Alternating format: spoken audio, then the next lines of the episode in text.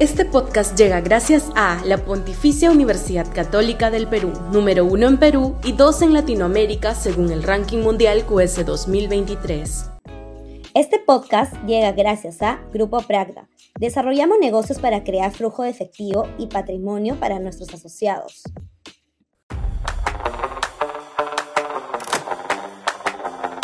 Un golpe que no puede olvidarse. A días de cumplirse un año del caricaturesco golpe de Estado perpetrado por Pedro Castillo, aún hay muchas interrogantes por resolver respecto de qué llevó al exmandatario primero a tomar esa decisión y segundo a pensar que podía prosperar semejante abrupto constitucional.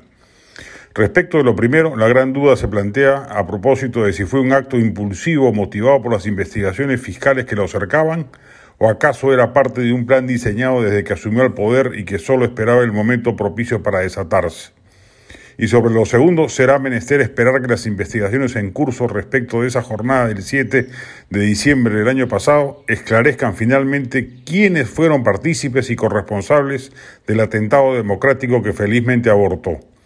Más de uno, sin duda, participó del hecho. Hubo quienes lo alentaron y quienes le aseguraron contar con respaldos que le hubieran permitido lograr su cometido. A todos ellos les debe caer encima el peso de la ley. En el antecedente más próximo a algo semejante y respecto del cual casi fue calco y copia fue el autogolpe fujimorista del 5 de abril del 92, por el cual ha habido varios que han purgado condena. En el de finales del 2021 aún falta mucha tela por cortar, mucho terreno por desbrozar.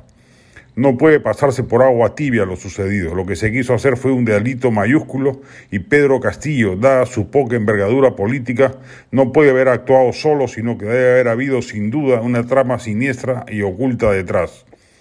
Ojalá esta guerra civil desatada al interior del Ministerio Público no afecte las investigaciones en curso y se sepa toda la verdad de lo sucedido y que todos los responsables, directos e indirectos, terminen en la cárcel donde, eh, donde les corresponde estar.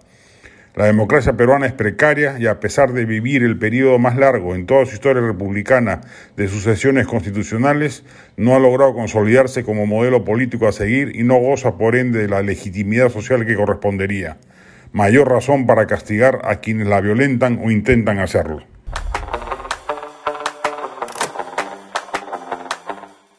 Este podcast llega gracias a la Pontificia Universidad Católica del Perú, número uno en Perú y dos en Latinoamérica según el ranking mundial QS 2023.